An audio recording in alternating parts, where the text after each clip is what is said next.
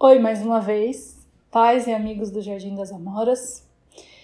Enquanto a gente ainda não pode abrir a escola e receber as crianças, nós, professoras, estamos dedicando nosso tempo a criar esses conteúdos que possam ajudá-los de alguma forma em casa. Então, na conversa de hoje, a gente vai falar sobre limites. O que é dar limite? Qual a sua finalidade na educação das nossas crianças? E como podemos fazê-lo?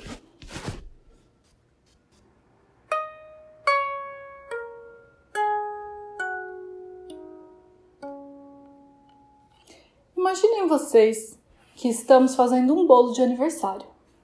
Selecionamos todos os ingredientes, escolhemos o sabor, buscamos frutas de qualidade e queremos que o bolo fique lindo e saboroso.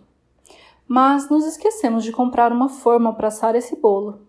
E agora? Como o bolo vai para o forno e vai crescer sem a forma? Podemos comparar a forma do bolo ao limite para a criança. A borda mostra a direção, orienta o caminho de crescimento.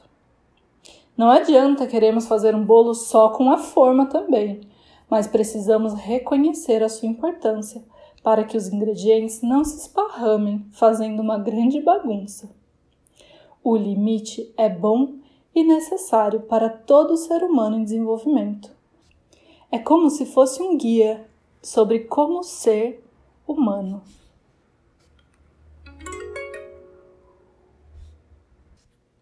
A criança ainda não conhece as regras do mundo físico e quando ela chora ou faz o que chamamos de birra, ela está esparramada como um bolo sem forma.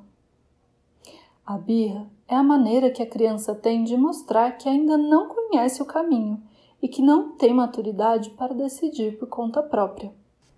A criança está pedindo por limites.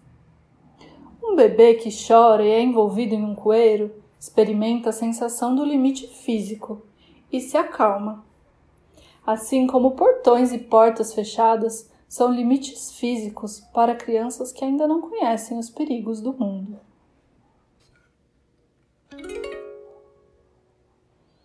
Entendemos então a importância do limite e como ele ajuda as crianças a se desenvolverem. Mas como podemos dar limite no dia a dia como saber que a criança precisa de limite? Bom, primeiro precisamos conhecer a criança. Cada criança é única e demonstra de uma maneira que está esparramada e precisando de bordas.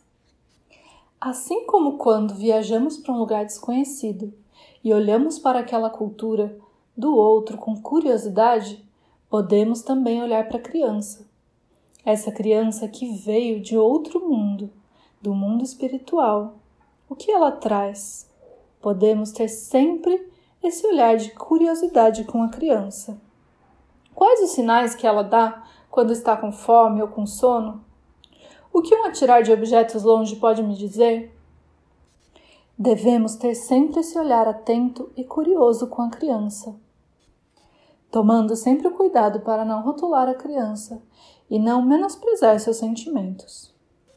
Conforme conhecemos aquela criança, fica mais fácil de identificar quando ela está precisando de uma direção e um limite para se apoiar. Além disso, as crianças buscam direção naqueles adultos em quem elas confiam.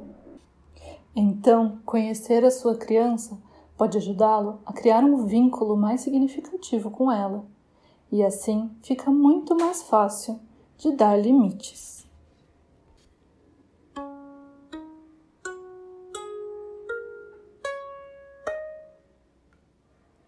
O segundo ponto é o ritmo. Assim como falamos dos limites físicos, o ritmo é um limite para o corpo etérico. O ritmo é o caminho que a criança segue sem precisar se preocupar em tomar decisões durante o dia, que é a tarefa do adulto. A criança ainda não tem consciência para raciocinar. Não pergunte se ela quer fazer algo que precisa ser feito, como tomar banho, vestir o casaco, etc. Apenas diga com certeza interna disso, que é a hora de fazer aquilo. Devemos pegar na mão da criança e guiá-la para aquela atividade.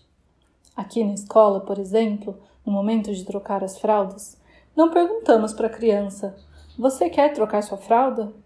Apenas dizemos: Agora é a vez de tal criança trocar a fralda.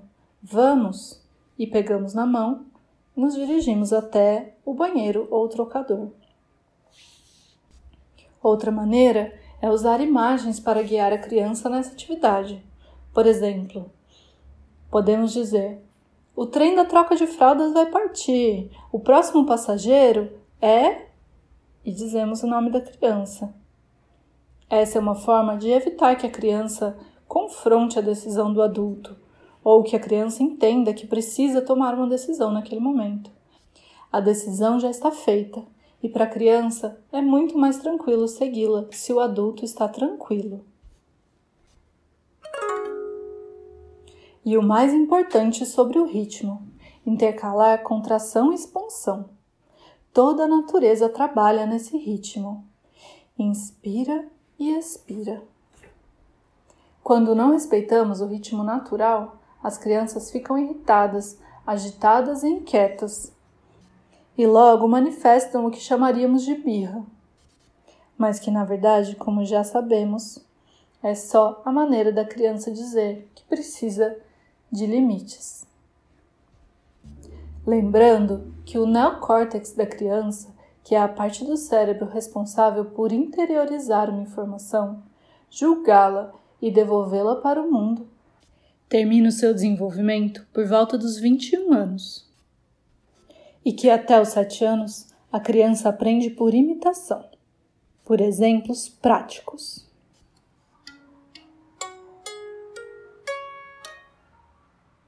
E assim chegamos ao terceiro e último ponto, a autoeducação. Nós somos a lousa da criança no primeiro setênio. Tudo o que queremos que a criança faça, ou seja, precisamos fazer ou sermos para darmos o exemplo. Mas como estamos adultos nos dias de hoje? Nós esperamos resultados muito rápidos. Vivemos em um mundo de pressa e soluções mágicas. Achamos que dar limite é coisa ruim, sentimos culpa. Achamos que dando limite seremos menos amados. E estamos nós próprios sem limites. Comemos e bebemos demais, trabalhamos demais, usamos mídias e eletrônicos demais, e etc. Quando olhamos para tudo isso e trabalhamos internamente, nos autoeducando, imita até mesmo o nosso esforço.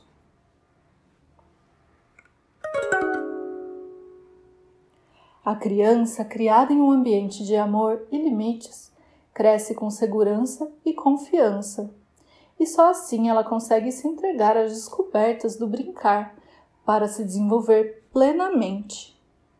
A criança que antes dos sete anos se vê obrigada a tomar decisões de adulto se ocupa dessa tarefa e não consegue se entregar ao brincar.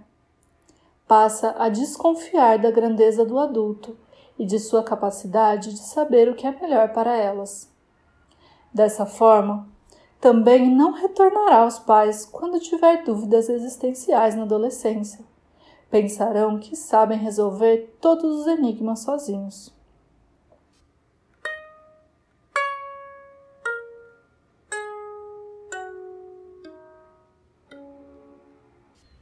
Essa foi a nossa reflexão de hoje. Lembrando que todas as nossas professoras estão disponíveis para conversar com os pais. Se você tem dúvidas, se está com dificuldades, pode sempre entrar em contato conosco, com a sua professora da sua turma. É preciso uma comunidade inteira para educar uma criança.